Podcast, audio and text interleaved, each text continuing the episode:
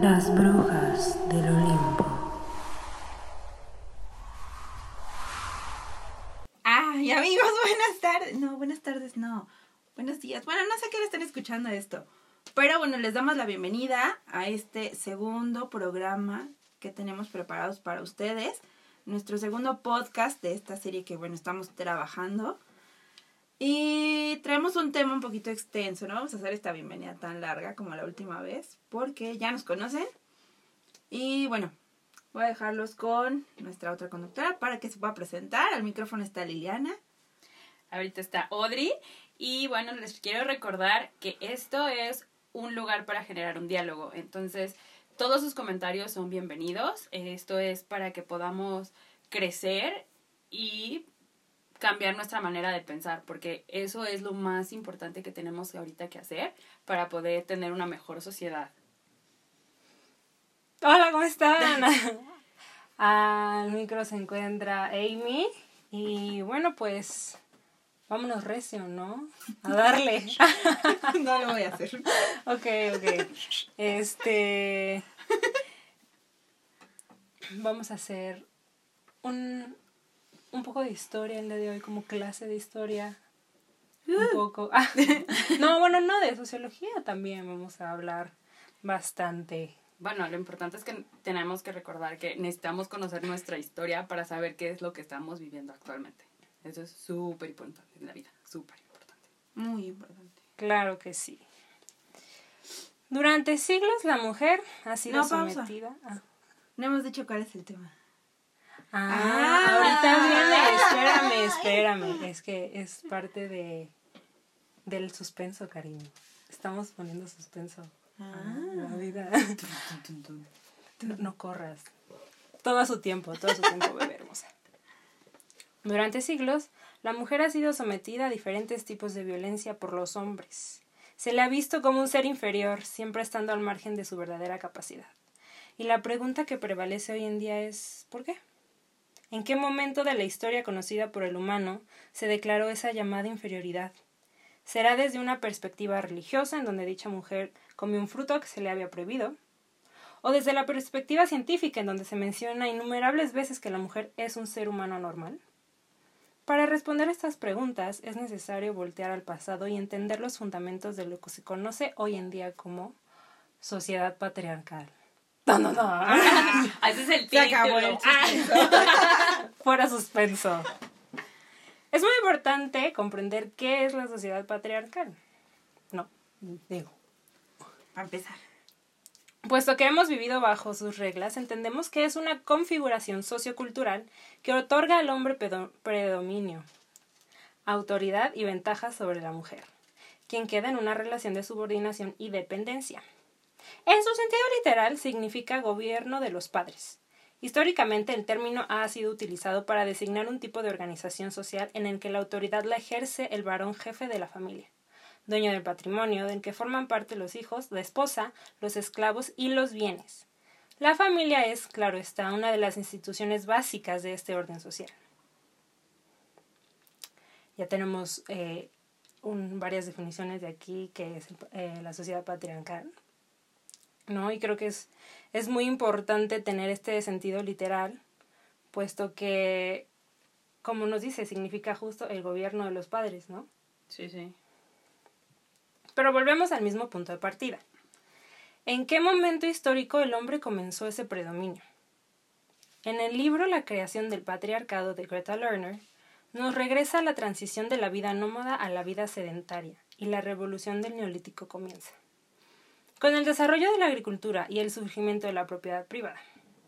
Engels y Weber lo mencionan en su obra Estado, Familia y Propiedad Privada, como el sistema de dominación más antiguo, concordando ambos en que el patriarcado dice relación con un sistema de poder y por lo tanto de dominio del hombre sobre la mujer.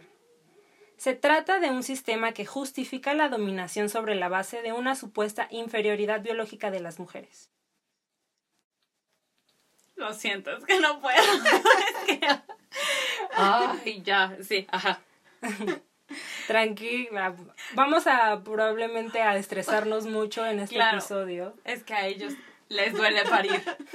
La gripe los tumba. Sí, sí, sí. Pronto vamos a tener video también de esto. Para que puedan ver las caras de Audrey. Son una joya. Sí, sí, tranquilos que vamos a vamos a tener varios como ¿Y ahí- respiramos? Sí, respiramos todos.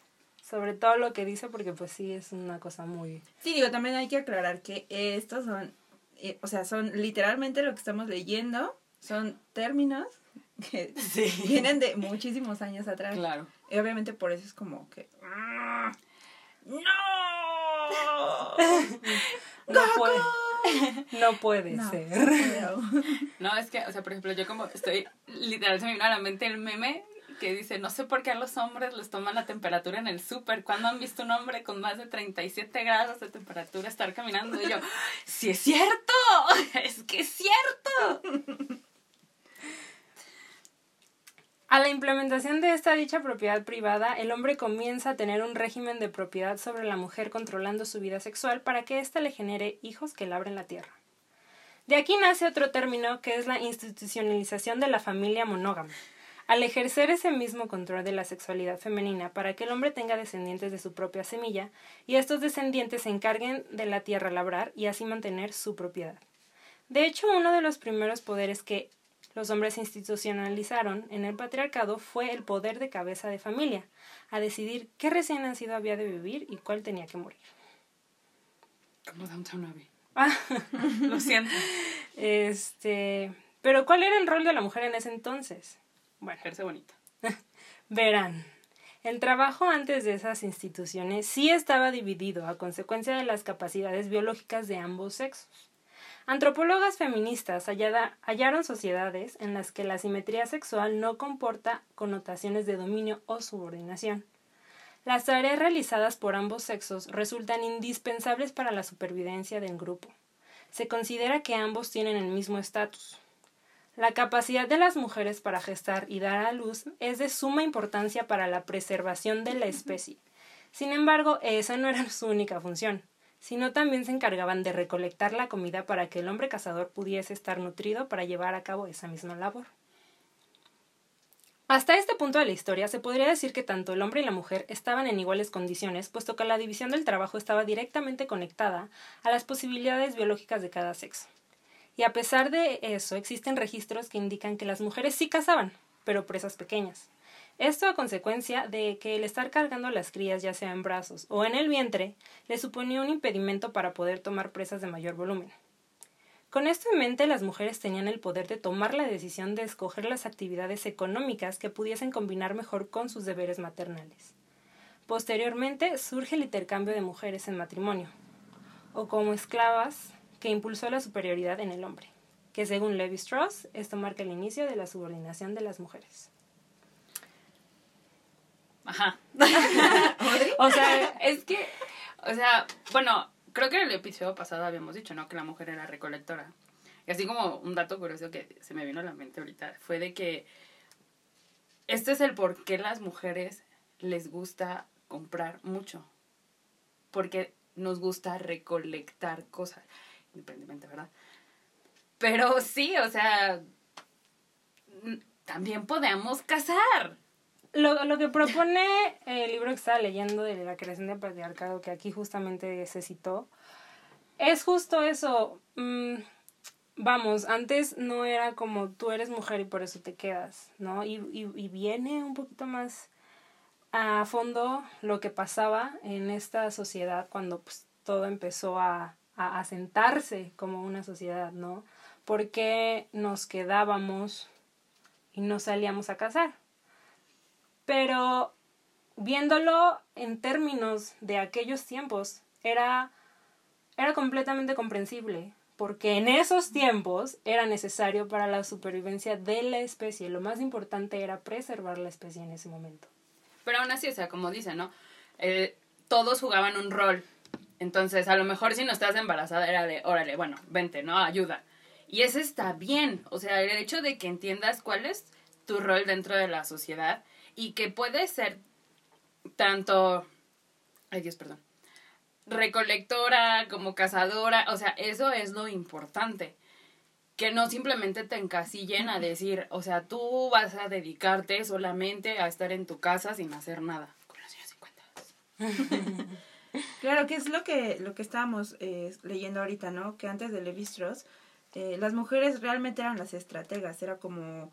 Eh, Vamos a planear esto. tantos vamos a, tantas vamos de recolectoras, tantas seremos, eh, a lo mejor vamos a, de apoyo a los cazadores, los hombres va- como tienen más fuerza física, van a ser cazadores, los pequeños agricultores, Ajá. eran como más, somos más estrategas, siempre hemos sido más estrategas que a lo mejor eh, por la misma fuerza física en ese momento, por a lo mejor el impedimento del embarazo, de las crías chiquitas, pues eh, somos más de pensar cómo hacer las cosas antes de hacerlo a lo bruto, ¿no? Antes de usar la fuerza bruta, usamos la fuerza mental. Como debe ser siempre. Obvio. Justamente. siempre. Miren, lo que pasaba era también que evidentemente en, es, en ese tiempo, en ese momento, la mujer pasaba la mayoría de su vida adulta eh, de embarazo a embarazo, puesto que no todos los bebés este, lograban sobrevivir. Sobrevivir a los primeros años de vida.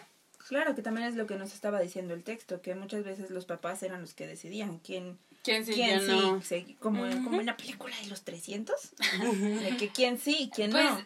es que O sea, justo, o sea, la, la sociedad de, o sea, si nos vamos justo a, a, a Esparta, como era una sociedad 100% guerrera, Claro. tenían que ver quiénes iban a ser los mejores guerreros. O sea, es entendible porque quién sí y quién no dentro de un contexto sociológico de preservar la especie. Exactamente. Sí, justamente es eso. Eh, mencionan que en ese entonces solamente sobrevivían tal vez dos niños que llegaban a la vida adulta y que todo estaba directamente relacionado con los cuidados maternales, porque en ese entonces el único calor que tenía el niño eran los brazos de su madre. O sea, ahorita tenemos de que nuestras curnas, nuestras colchitas, biberones, pero en ese momento en la única fuente de nutrición era la leche materna y el la única Eras la fuente de calor Eras la presa. la única fuente de calor eran los brazos de la mamá. Entonces, Pues sí, o sea, vuelvo al punto. La verdad es que eras la presa. Tienes que pensar que había un depredador detrás de ti, como en el ciclo de la vida. Y es más fácil cazar a la presa más débil que el que sí se puede defender. Entonces, obviamente, eran así de, ah, ese es un bulto, me lo voy a comer. sí, y por eso por eso ellas también decidieron su papel, o sea, su rol en, en esta sociedad. Pero tengamos en cuenta que es una sociedad Primitiva. primitiva. Ajá, o sea, son los inicios de la sociedad, como la conocemos hoy en día. Prosigamos. La teoría de la superioridad física ha tenido un fuerte efecto explicativo y de refuerzo sobre las ideas contemporáneas de la supremacía masculina. El sesgo androcéntrico que ha alastrado los estudios sobre la evolución humana ha estado presente desde que Darwin colocó a la humanidad dentro del marco evolutivo. El reconocido y admirado padre de la teoría de la evolución admitió sin reparos la superioridad del hombre frente a la mujer como una característica indiscutible de la naturaleza. La revolución darwiniana, que cambió tantas cosas y barrió tantos prejuicios de las ciencias naturales, no modificó casi en nada la visión mantenida durante siglos acerca de la inferioridad natural de las mujeres con respecto a los hombres. El único cambio destacable en este sentido fue que las diferencias jerárquicas entre los sexos humanos antes atribuidas a Dios o dioses se imputaron ahora a la ciencia. Entonces aquí viene como la parte de la ciencia un poquito respaldando esa sociedad patriarcal. Ajá. El sistema patriarcal ha sido extraordinariamente flexible y ha variado según la época y los lugares. No obstante, estos cambios dentro de la familia no alteran el predominio masculino sobre la esfera pública, las instituciones y el gobierno. Y podemos verlo, ¿no? O sea, creo que seguimos viviendo obviamente bajo este sistema, bajo esta sociedad, y pero eso no significa que no haya como cambiado de alguna manera, porque se adapta a la época en la que estamos viviendo. Y tenemos cosas como la brecha salarial, o sea que a pesar de que ahora sí podemos tener participación en las actividades económicas, sí se nos paga menos y va a ser un tema que me encantaría Las explorar. Micromachismo. Ajá. Ah, bueno. es que, Odri se está guardando tantas Sí. cosas. es que, o sea, hay, hay temas como, por ejemplo, ¿por qué tenemos que pagar? O sea, bueno, ya digamos, tenemos que pagar por los productos de higiene femenina. Ok. Pero ¿por qué tenemos que pagar el impuesto? That's it. Ese también va a ser otro tema. Ok, ya. Porque amamos. A ver. La falacia androcéntrica, apuntada por Simón de Beauvoir. Ya me aprendí. En su libro El segundo sexo, se encuentra incrustada en todas las construcciones mentales de la civilización occidental y no puede ser rectificada añadiendo siempre a las mujeres. Para corregirla es necesaria una reestructuración radical del pensamiento y el análisis, que de una vez por todas acepte el hecho de que la humanidad está formada por hombres y mujeres a partes iguales, y que las experiencias, los pensamientos y las ideas de ambos sexos han de estar representadas en cada una de las generalizaciones que se haga sobre los seres humanos.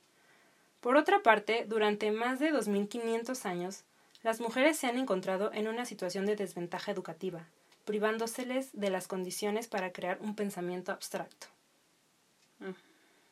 Eso sigue hasta la fecha. Y en, en muchos lados. Sí, porque en muchos lados sigue, sigue predominando el pensamiento de es que las mujeres pues están para casarse y que las mantenga su marido. No, en muchos lados es ilegal que como- tú como mujer vayas a la escuela. Totalmente. Así. Exacto. Así. Todos los sistemas patriarcales están definidos por una serie de características comunes. Siguiendo a la autora Alda Fazio, jurista feminista, escritora y docente y experta internacional en género y derechos humanos referente en Latinoamérica, podemos señalar las siguientes. En primer lugar, es un sistema histórico. Tiene un inicio en la historia y no es natural. Esto resulta de fundamental importancia, puesto que por una parte da cuenta de la exclusión histórica que han vivido las mujeres al negárseles la posibilidad de registrar su historia, y por otra permite concebir la posibilidad de cambio en la situación de las mujeres. Se fundamenta en el dominio del hombre ejercido a través de la violencia sexual contra la mujer, institucionalizada y promovida a través de la familia y el Estado. Se ha utilizado temor y violencia para controlar este dominio, instalándola en los cuerpos de las mujeres, quienes quedan sujetas al control sexual y reproductivo de los varones, en particular de aquel que se atribuye su dominio. Aunque existen hombres en relaciones de opresión en todo sistema patriarcal, las mujeres de cada uno de esos grupos oprimidos mantienen una relación de subordinación frente al varón. El hecho de que se trate fundamentalmente de un sistema de dominio que se ejerce sobre las mujeres no implica que todos los hombres gocen de los mismos privilegios. De ahí que su subordinación se define siempre en función del varón independientemente de la categoría que él o ella tengan. En el patriarcado, las justificaciones que permiten la, la mantención de dominio sobre las mujeres tienen su origen en las diferencias biológicas entre los sexos. Las religiones, en un principio como las ciencias médicas con, con posterioridad, han contribuido a la creación de un sinfín de argumentos que avalan los privilegios de los varones en nuestras sociedades. Hombres sabios y religiosos, de acuerdo a la historia patriarcal, han estigmatizado a la mujer como un ser inferior y sucio por sus flujos menstruales. Le han negado su calidad de humana al señalarla como criatura sin alma, con inmadurez emocional, legitimando la violencia en su contra por el ser instrumento del diablo.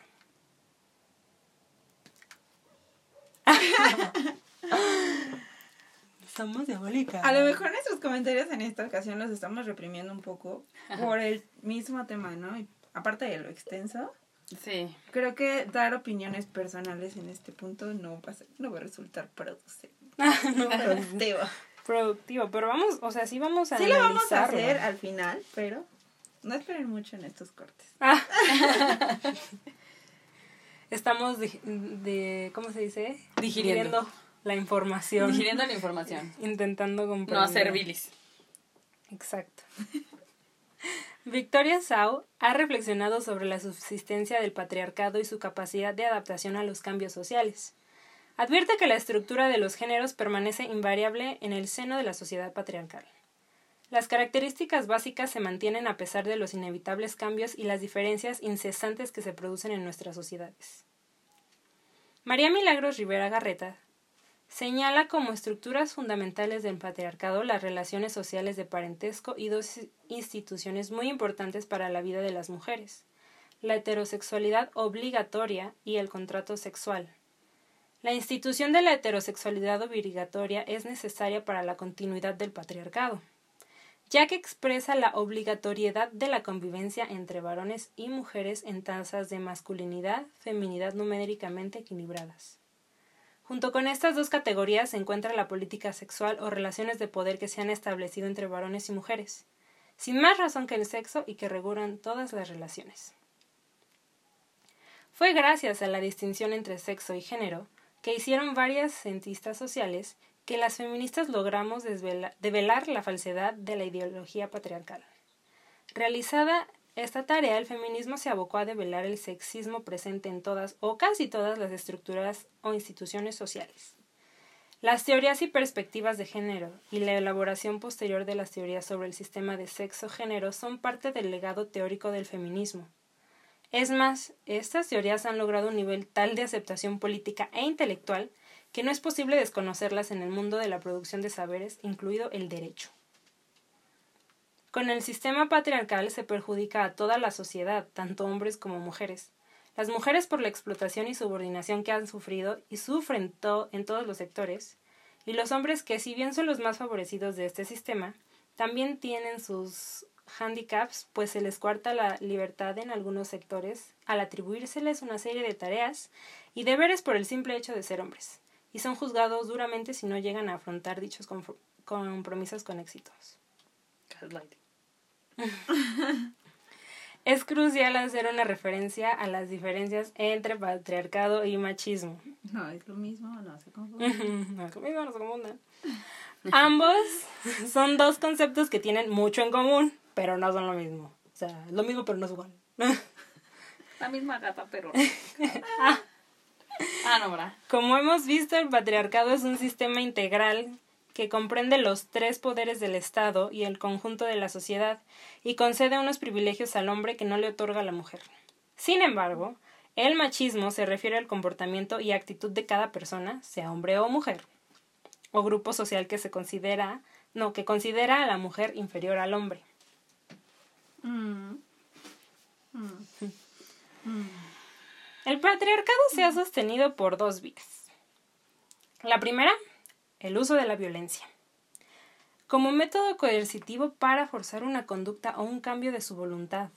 Y la segunda, el uso de la socialización como proceso a través del cual los individuos aprenden e interiorizan las normas y los valores de su entorno para que tomen conciencia de la estructura social que rodea a una persona. El chanclazo. Ajá. pues Pues ponte que sí. Proceso posible gracias a la acción de los agentes sociales que son las instituciones y los sujetos representativos con capacidad para transmitir los elementos culturales apropiados como la familia o las instituciones educativas, religiosas, etc.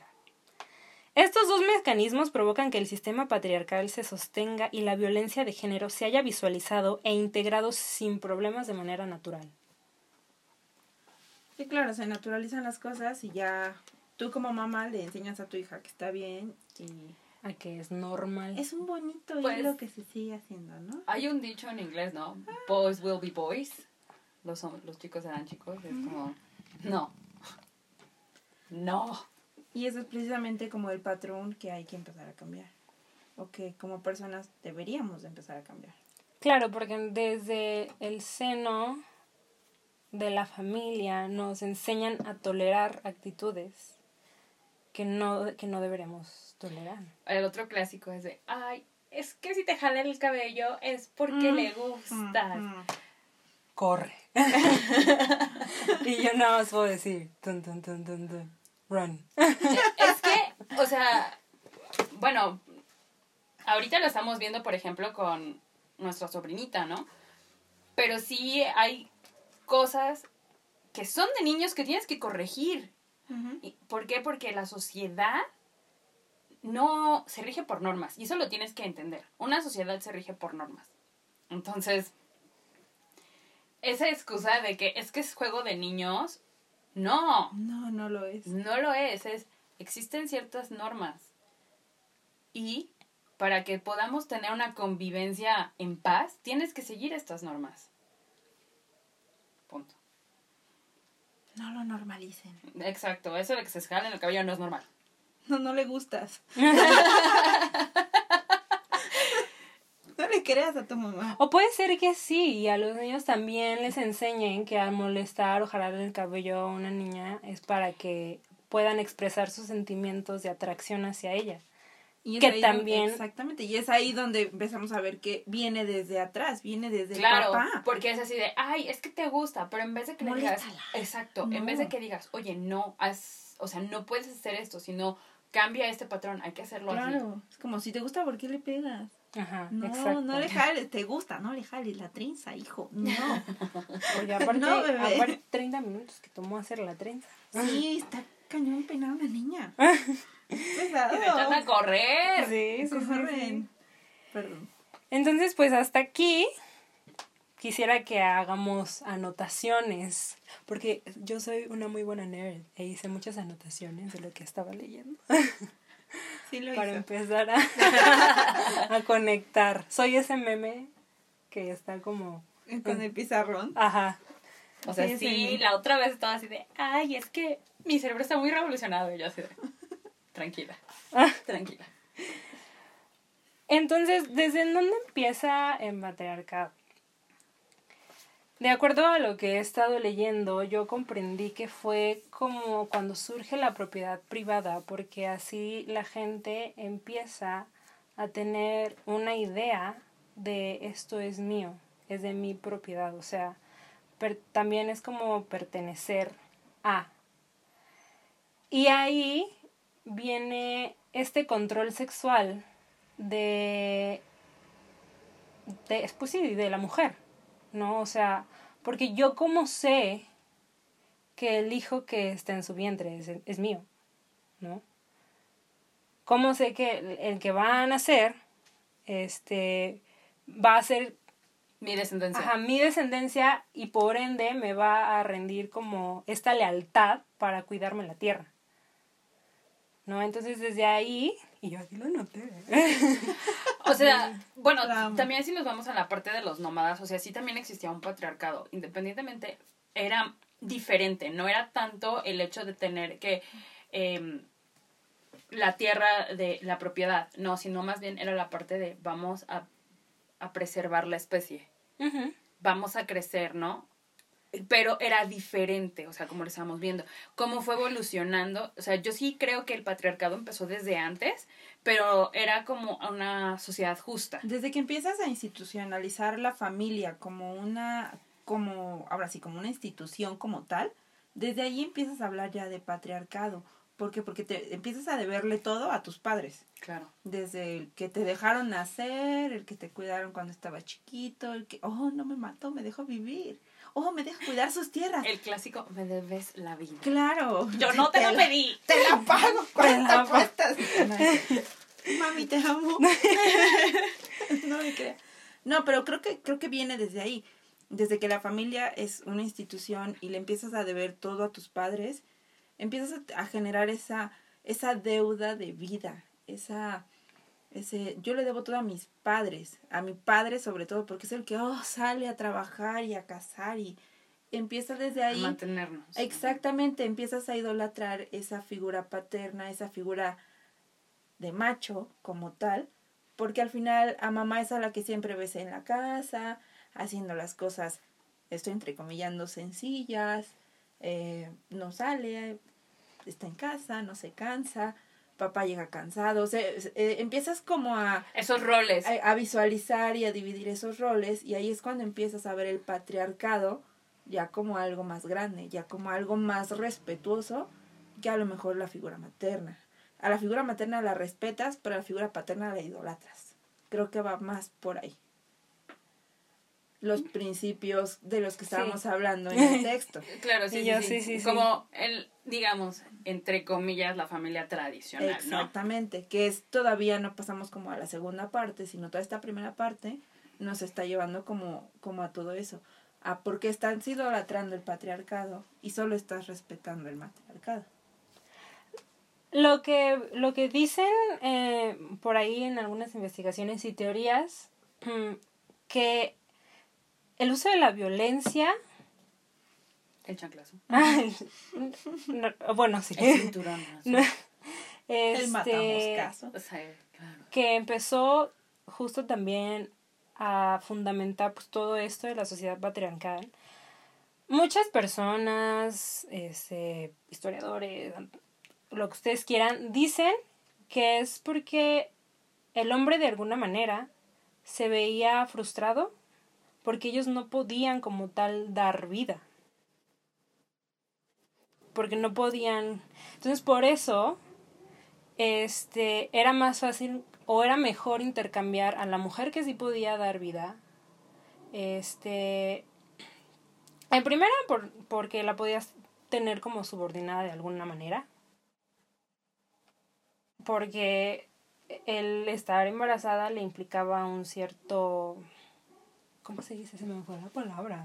Ayúdenme. Debilidad como No. Fragilidad, no. ¿Cómo que quieres decir? Ajá, o sea, como debilidad. Como uno de esos. No, del Desde de dese. allá. lo siento, compañero, se me van las palabras de repente. Eh, vulnerabilidad. Ah, Ajá. Ding, ding, ding. apúntenla. Apúntenla. Ajá. Es que esa no estaba en el apunte. es que esa no estaba en el apunte. ¿Por qué? Porque al final del día cuando nacía el niño, o sea, se centraba tanto en su criatura para que no se muriera, o sea, literal para que no se muriera. Y, y pues de alguna manera eso era una ventaja el intercambiar mujeres, o sea, porque pues, como se centraban, una vez que ya llegaba la cría, se centraban tanto en la cría que no había forma que las que traicionaran a la tribu. Y eso era lo que les daba miedo. O sea, si tú intercambiabas a los hombres, en su pensamiento les daba miedo que los traicionaran. Bueno, yo en un texto que leí así más o menos es este decía la la importancia de tener un hombre y una mujer en casa, no, o sea, que tú tuvieras hijos hombre y una mujer. Que si tú tenías un hombre, el hombre se quedaba en casa y él iba a traer manos extra cuando se casara. A diferencia de que si tú tenías una mujer, la mujer se iba y entonces te quitaba esas manos y tú la tenías que entregar. Que por eso, entonces era que es- esto pasaba más que nada en el oriente. Em, cuando nacían mujeres, lo que hacían era, pues sí, ahogarlas, porque en su mente es, tengo una mujer, tengo manos menos. Si tengo un hombre, voy a tener más. Wow. Claro. Que tiene, tiene mucho sentido. Mano o de obra. Claro. O sea, y, y vuelvo al punto, se, se entiende en esa parte de que dices, a lo mejor y solamente voy a tener una mujer, no manches, o sea, ya me quedé mi legado y bla, bla, bla, quién se va a hacer cargo de mis tierras y etcétera, etcétera, etcétera, ¿no? Nos quedamos en está pensando. sí. Pensando. Sí, yo Y ahora- valor de ahogarla. Pues, ¿qué es lo que podemos hacer ya teniendo en cuenta todo esto? Yo investigué. investigué y vi unos puntos bastante interesantes. Y también hay una conclusión que me encantaría dar porque es, es, no sé, es de estas cosas que te abren los ojos muy fuerte. Para convertir esta lacra tan arraiga en la sociedad se pueden realizar acciones a corto y a largo plazo, como, bueno, evitar la violencia simbólica, que es aquella que a través de patrones estereotipados, mensajes, valores, íconos o signos, transmite y reproduce dominación, desigualdad y disminución en las relaciones sociales, naturalizando la subordinación de la mujer en la sociedad. Dentro de esta, la modalidad más habitual que adquiere es la violencia mediática. ¿Qué era lo que estamos diciendo, no? O sea, si te gusta la niña, ¿por qué vas a ir a jalarle la trenza? ¿No? Porque le vas a pegar un moco. Ah, bueno, ah, gracias a Dios nunca me pasó, No, creo. sí me jalaban mi trenza. Pero nunca Bueno, lo del moco no.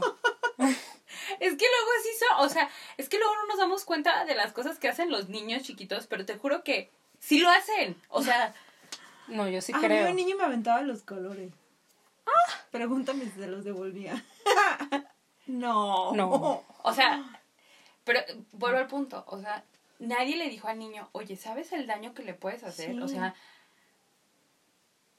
bueno, ya. Segundo, corresponsabilidad, es decir, la necesidad de que mujeres y hombres se responsabilicen de las tareas domésticas del cuidado de hijas o hijos y personas dependientes. Implica en definitiva olvidar la dicotomía pública o privada, donde el espacio público es un espacio para los hombres y el espacio privado para mujeres. Supone que mujeres y hombres puedan dedicar su tiempo tanto al trabajo remunerado como al personal doméstico.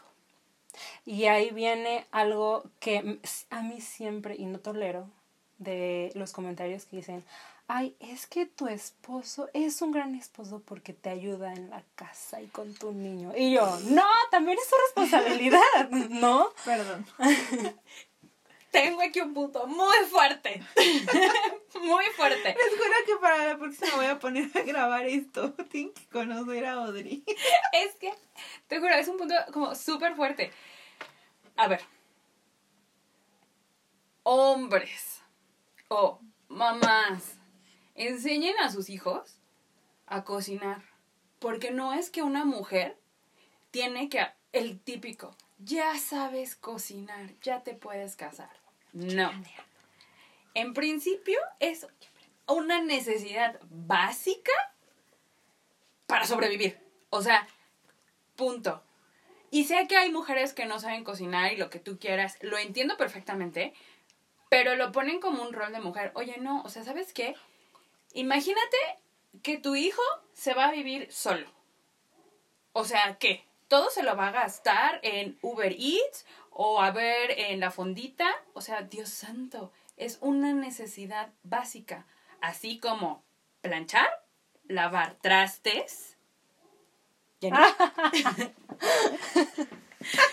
Barrer, trapear, o sea, hacerse cargo de una casa es una necesidad básica para todos. Es básicamente ser un adulto funcional. Ajá, es por higiene, por dependencia, o sea, por todo lo que quiera, es algo que se les tiene que enseñar a los hombres. Punto. Y no es para, ay, no, es porque lo tienen que hacer. O sea, perdón. Yo no estoy y yo no nací para andar planchando camisas ajenas. Exacto. Yo siempre digo, todo lo que busco en un hombre es que lave los platos. Porque yo la verdad, mira, Ay, lavo, necesito una lavatrastes, por favor. Mis manitas ya no aguantan. lavo mi plato. Y ya. O sea, Pero ni siquiera, o sea, es el plato, güey. Ni siquiera los cubiertos. no tolero. Perdónenme, amigos. Es que es puedo cocinar lo que sea. Pero. Pero no puedo lavar los platos. No sé por qué. Y me como... tira las cacerolas después de usarlas. Casi, casi, o sea. Sí, sí, Ay. sí, soy. Perdónenme. No, pero voy al punto, o sea, O sea, pero sí sé lavar los platos. O sea, quiero, quiero decir que sí sé lavar los platos. Pero le porque- da asco. Ajá, o sea, eso ya es otro tema. ajá. Yo omitiré todo comentario en esto. No, o sea, lo que voy es, yo sí he conocido como a varias, a varios hombres de que sí es así de, pues es que yo no sé cocinar, parece que quiero una novia, o sea, es de, bueno, aparte de que no es como en mi círculo, o sea, eh, eh, mi círculo cerrado de amigos, porque pues obviamente casi la mayoría son gastrónomos y ¿cómo no van a saber cocinar, no? Eh, Saca a los amigos. Para que vean lo que se siente, amigo. Pero, o sea, sí, sí me ha tocado esos comentarios de que, pues es que, o sea, yo para eso me casé, o, o sea, y es como de, excuse me, o sea, no. O- no. El que sepas cambiar un pañal de tu bebé es algo también básico. Querías hijos, ¿no? O sea, no es el trabajo solamente de una persona, es de los dos. sí. Te salió en una cajita de cereal. Es que, No te la regalaron de Es que Navidad. exacto. O sea, si te pones a pensar, por ejemplo, en las familias que adoptan, pues sí, o sea, queríamos esto, pues órale, ¿no? Pues órale, échale. Y entonces debería ser igual para todos, pero bueno. Ya. Tres. La enseñanza es la base sobre la que se construye el cambio. Gracias a la educación, las mujeres pueden ayudarse a ellas mismas y romper el yugo de la exclusión. En las escuelas de Japón los ponen a todos los niñitos a trapear y a planchar y así. Eh. O sea, te lo juro que esas escuelas son tan bonitas. O sea, de ves a los niñitos así como están limpiando. se ve tan lindo. Y es algo, o sea, yo me acuerdo cuando mi hermana estaba embarazada que yo dije, le voy a comprar su trapeador, su escobita. Y me dijeron, ¿y si es niño? Su trapeador, su Su escobita. Sí, mi sobrinito sí tiene su escobita. Eh, porque veía a mi. a es que está mi cuñada, bien. Le compraron su escobita y se ve bien bonito. Y Regina también, o sea, Regis también, o sea, tiene su trapeadorcito y su escobita. Y te juro, te juro que yo así me acuerdo me dijeron, ¿y si es, ni ¿y si es niño? Y yo así de, va a tener su trapeador y su escobita. O sea, Exacto. Son bien bonitos barriendo. Número cuatro. Perdón. El trabajo es el lugar que permite que las mujeres se realicen y alcancen su auténtico potencial, por lo que es fundamental promover las oportunidades para las mujeres en el mundo laboral. En ocasiones se trata de cambiar la legislación, formular políticas que promuevan la educación y la atención sanitaria y ofrezcan un mayor acceso al crédito para que las mujeres alcancen una mayor independencia económica, atención infantil ac- accesible y de calidad. Apostar por los programas de licencia a favor de las mujeres y las familias y créditos o ventajas fiscales para las trabajadoras con salarios bajos. pa' pronto, cuando una mujer en su trabajo, chicos, tenga una falda, se la puso para ella.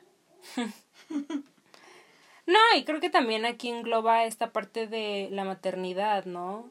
Este, Bueno, ahí fíjate que yo tengo un punto encontrado en la parte de de este de cuando te dejan este maternity leave, eh, permiso de maternidad. Porque también yo creo que es necesario que el hombre tenga ese mismo permiso. Se Ah, supone por su- que ahorita son tres ya, días. ¿no?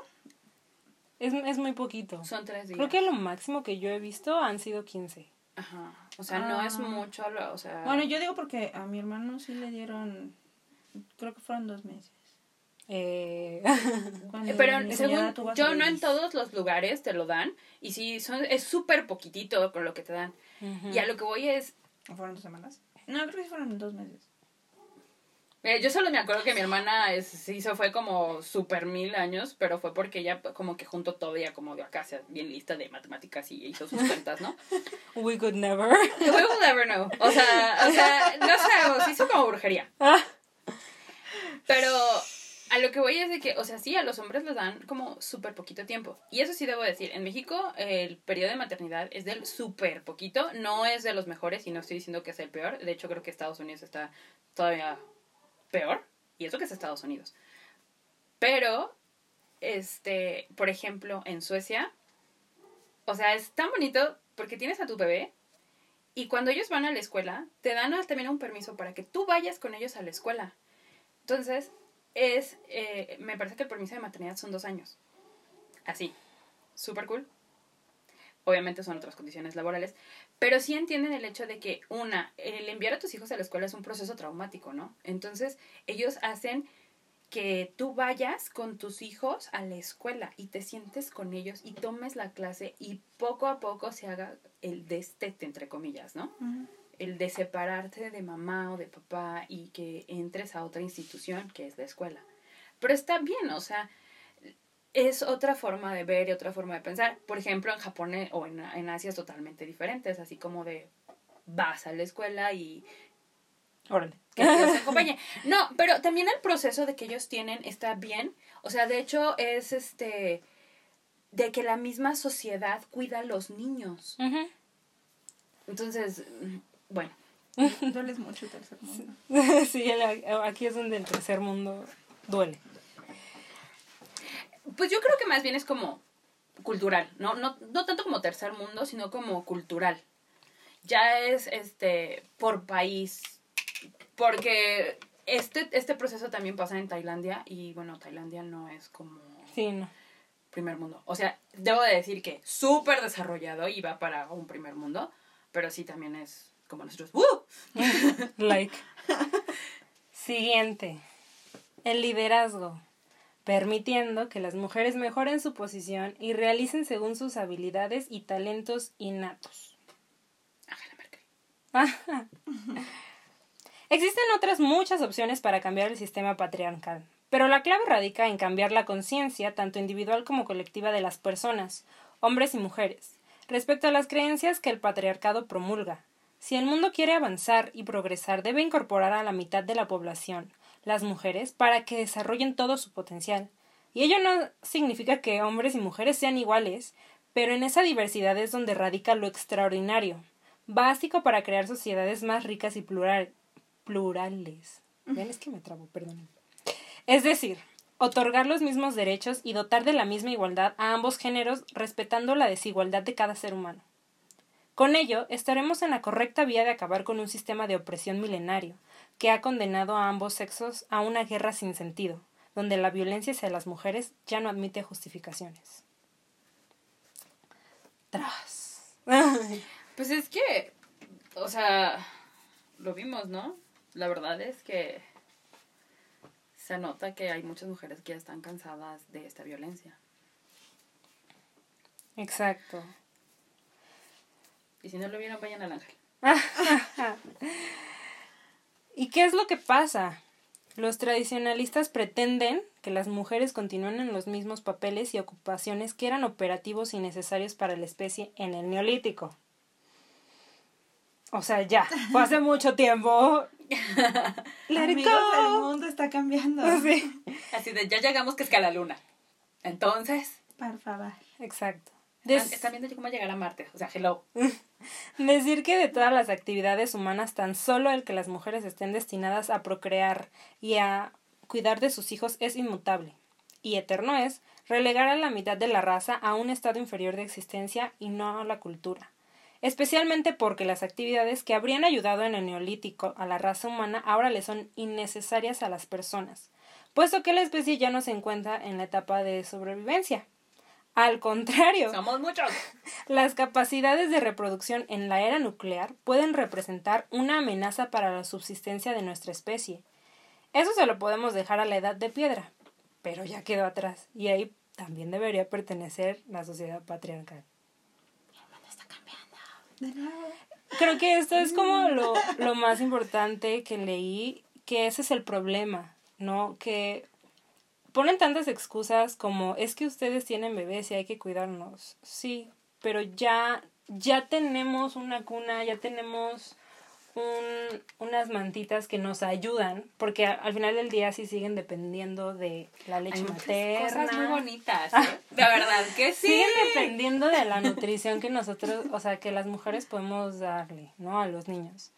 Pero ya no, O sea, es que la leche materna ya están unas copitas bien Ah. bonitas.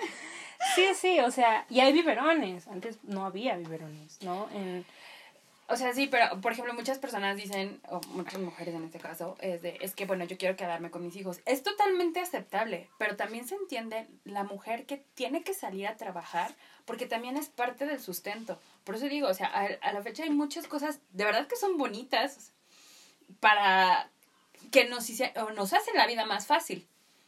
¿Sabes qué? No le quiero dar fórmula a mi bebé. Están estas copitas que están súper cute, se las ponen y van ellas así caminando por la vida y van lactando y entonces eso lo guardan y ya se lo dan a su bebé y es otra opción, ¿no? Sí, justo, o sea, para mí es es como, ok, entiendo tal vez tu punto de que sí vamos a cuidar a los niños porque pues no los vamos a descuidar, no los vamos a dejar que se mueran. Pero hay ya tantas cosas que nos ayudan, que justo estábamos diciendo hace rato que en el neolítico no. O sea, era de que te quedabas con tu hijo porque si no se moría, porque se lo necesita, ajá, porque se moría. Bueno, o sea, morir se lo comen, es morirse también. pero, pero ya no estamos en ese punto, ya pasamos esa etapa de, de que necesitamos que la especie sobreviva, que subsista, se subsista. Dios mío. Subsista. Ajá, gracias. Entonces ya no aplica porque ya tenemos como toda una construcción. El modo supervivencia ya lo desbloqueamos hace mucho. Sí, justo. que ahora podemos hacer otras cosas, ¿no? Y no... Y ya no cazamos mamuts tampoco. Bueno, ahorita Es que estamos, no hay. andamos en modo aventura. Ah, no. que ya no hay. Ajá, ya no. Ya no hay, pero dicen sea, que hay ya muchos las- ahí en... Ya las actividades que entre comillas le Sí, ¿eh? corresponderían a los hombres por la necesidad de esa fuerza bruta. Ya, ya no son tantas, ya no. O sea, Y luego ah, eres más fuerte que algunos hombres. O sea... Debemos decir que eso es cierto. Y vuelvo pues no digo que esté mal, simplemente es bueno. Hemos buscado tantas formas de verdad que, chicos, tras. perdón. Yo, honestamente, los vi- invito a leer eh, La creación del patriarcado de Gerda Lerner, que es de donde me basé muchísimo en esta información, y de otro artículo que también les voy a poner, que es, que es espectacular y retoma muchas cosas. Porque en este libro te explican así como con puntitos y muchas analogías y metáforas de cómo de cómo se fue creando esto, ¿no? Y de hecho hay algo que se me hizo muy interesante. Permítanme, déjenme lo busco mis apuntes. eh, Sigue buscando. sí, sí, claro, lo siento. que Engels, En- Engels, sí, creo que fue Engels, fue quien dijo que cuando empieza como esta... Ya le di el bochorno. Este intercambio es, es donde es la, la derrota femenina, ¿no? El intercambio de mujeres. A partir de ahí es este la derrota del sexo femenino. Y es muy fuerte, o sea, es como muy fuerte que utilicen ese término de derrota, de, de que perdimos algo, que fue de alguna manera pues nuestra libertad. Pues sí. Audrey aún no lo puede, no lo puede No, no lo, catalizar, no lo estoy sí. digeriendo. Es que no. Ajá. Pues ¿O Yo- fue ellos o fue Strauss? Ah, uno de ellos dos, amigos. yo, este, yo sí les quiero, bueno, no sé si ya acabamos. Sí, ya, ya, ya. Ah, ok. Yo les quiero recomendar ampliamente un stand-up. No me juzguen, pero no saben cómo soy adicta a eso. Ay, todos amamos los stand Bueno, yo sí amo, me da mucho. Bueno, este es un stand-up. eh, de hecho, causó muchísima controversia cuando salió. Es ganadora de un Emmy. Y se llama Anna Gatsby Nanette. Está en, en una streaming con una gran N. Patrocínanos. Gracias. Pero a lo que voy es. em, toca el tema del feminismo muy fuerte. Al principio es jijiji, jajaja, mucha risa, pero llega un punto en el que todo se rompe y a mí me dejó pensando una frase que dijo cañón, o sea, no saben, todavía la tengo súper presente, que es, si tú como hombre no entiendes el miedo que siente una mujer al estar en un cuarto solamente con hombres, no importa que los conozca o no, no has hablado lo suficiente con las mujeres de tu vida. O sea, de verdad me dejó pensando y dije, sí es cierto. La verdad es que cuántos de mis amigos van a entender este punto, pero mis amigas sí.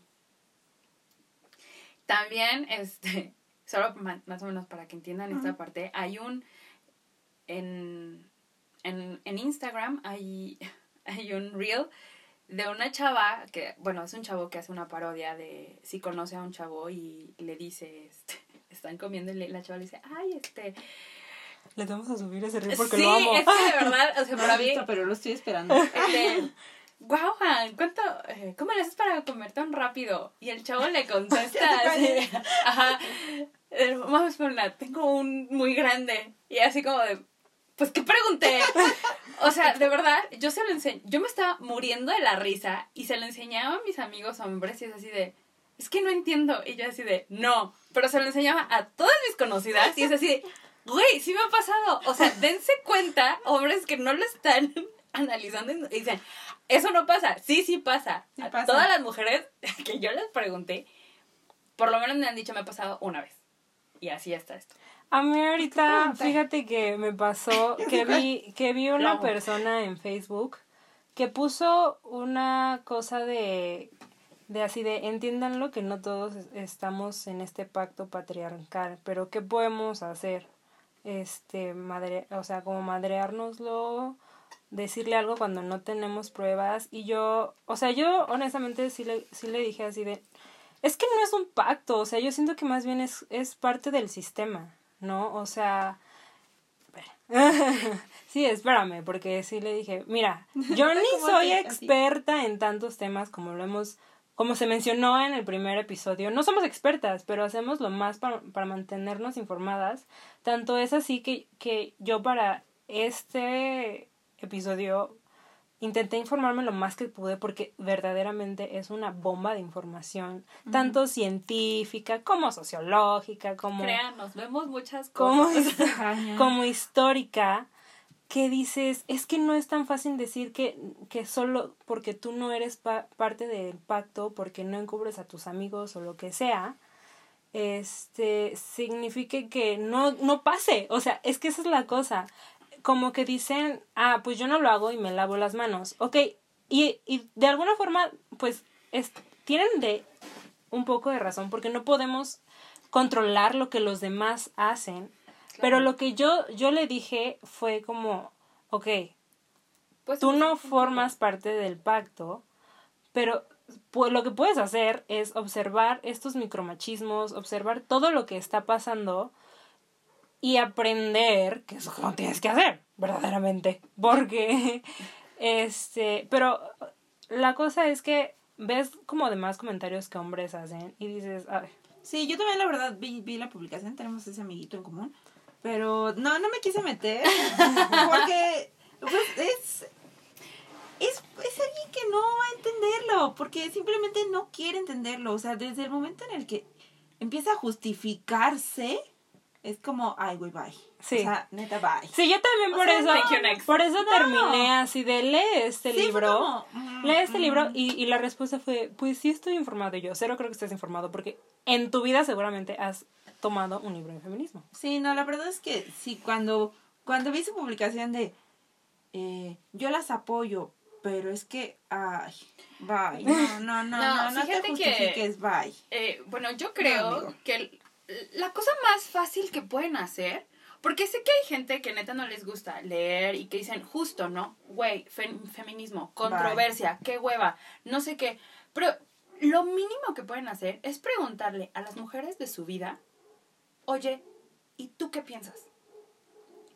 Es como, Te juro que si escuchan las historias de sus amigas, es que es eso. O sea, yo por bye. ejemplo, así... eh, se rebotean los hombres, o sea, hacen un reset cabrón. Por eso es. Perdón. Pero ese es el punto, ¿no? O sea, de, oye, acércate a las mujeres de tu vida. Pregúntale a tu mamá. Fácil. Oye, ma, cuando tú eras joven, te pasó esto o te pasó aquello. Van a ver que sí y, y analicen esa parte. Pregúntale a su mamá cómo se sintió. Mira, yo siento que también es una cuestión de. De. mm, ignorancia para ser feliz. O sea, siento que mientras más analiza, la gente analiza este tipo de cosas, empieza como a tener este, esta sensación de ansiedad porque es, es algo muy fuerte, son cosas muy fuertes que vas aprendiendo, que, que pues uno, estando desde un privilegio y muy cómodo, pues dice, ay no, pues para qué, para qué me molesto, ¿no? O sea, y, y es a lo que yo voy, o sea, en, este, en esta publicación yo dije, o sea, ya no contesté, pero sí dije, pues X, no, no lo voy a hacer entender porque él sigue hablando desde un privilegio que él tiene y que ellos tienen. Porque esas son las eso es lo que pasa cuando hay hombres de este tipo que opinan.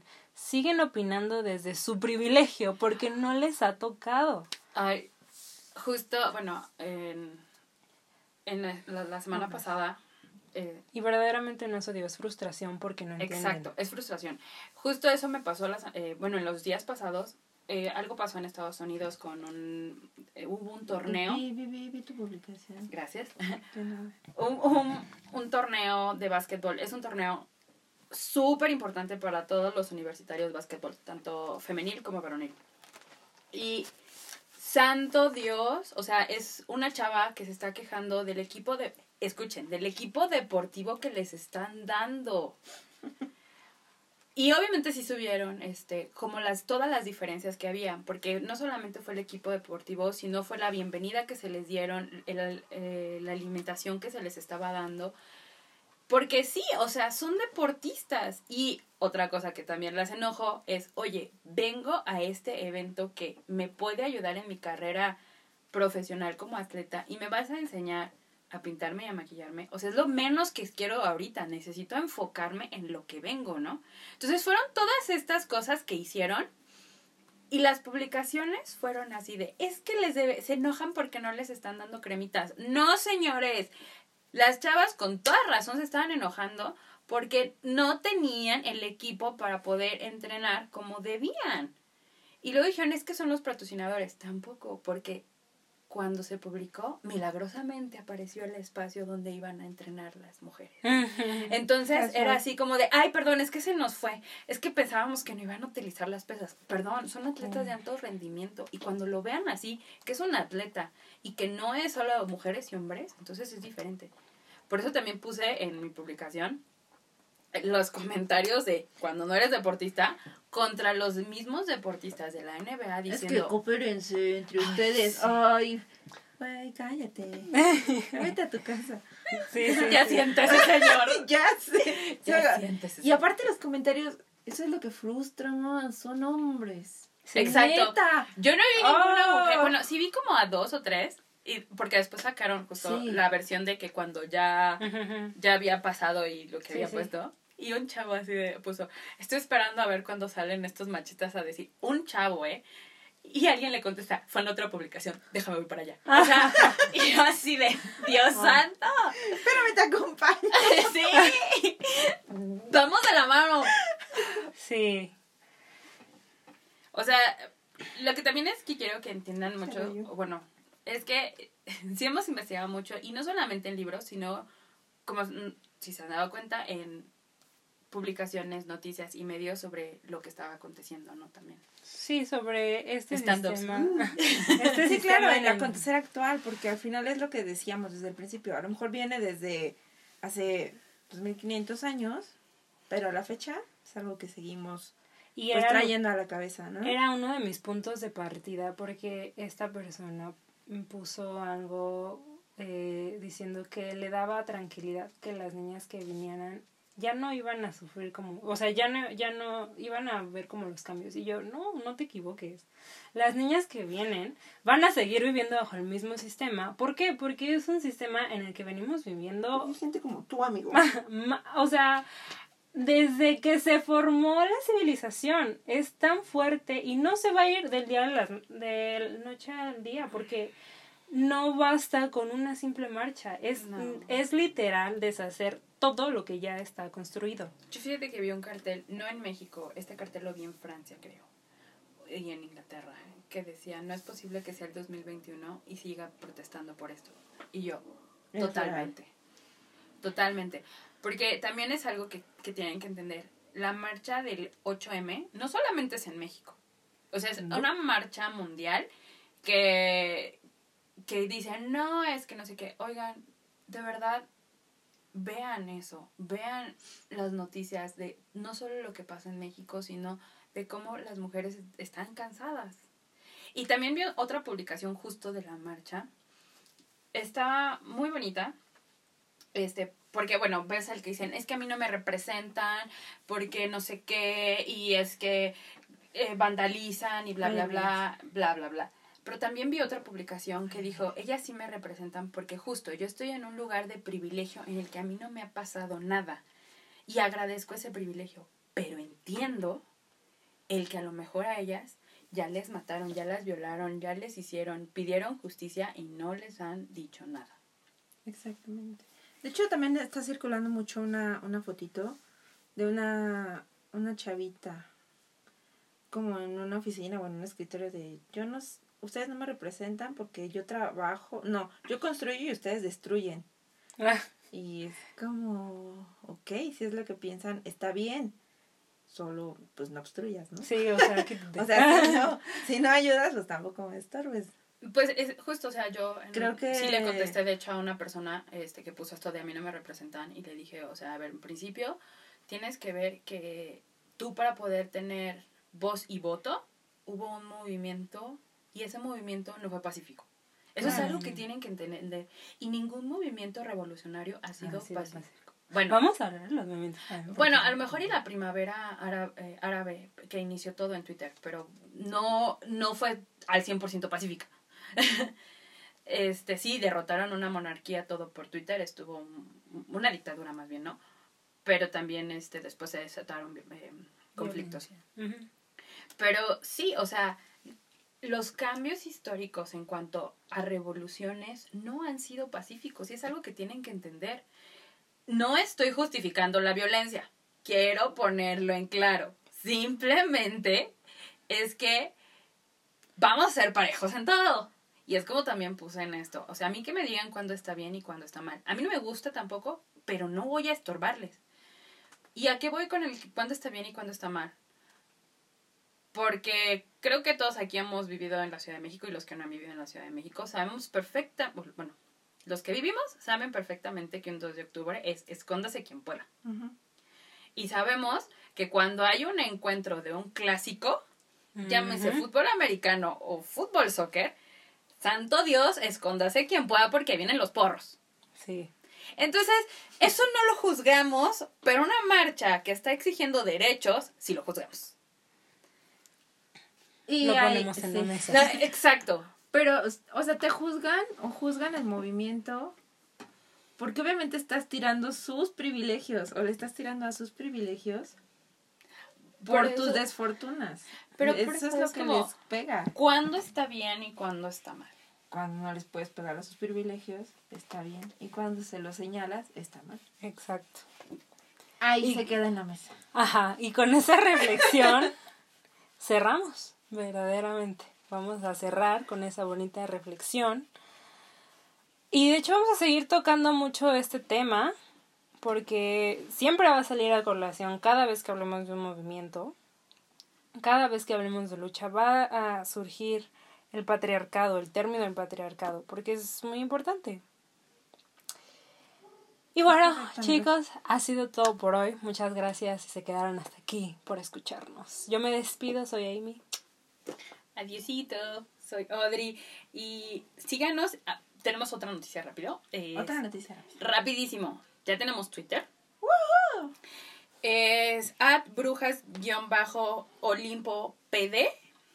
Entonces síganos, por favor. Y también les recordamos Instagram. Ah, Nos encuentran como las brujas del Olimpo podcast. Es Exactamente. que ustedes no vieron, pero hice cara de, oh, por Dios, no perderme las redes sociales. Ya no tenemos la notita. ¿Y mi post-it? Ahorita lo. Ah, bueno, ya lo dijo Amy. Ah, estamos en Instagram, ya lo dijo Audrey, estamos en, en Twitter y pues obviamente donde nos están escuchando que estamos en Spotify. Compartan demasiado la información. Creo que, como lo dijo Audrey al principio, es importante saber la historia porque si no la sabemos estamos obligados a repetirla. Y no hay mejor escudo que la información, ¿no? Los amamos. Nos despedimos. Chao. Chao. Bye. Bye.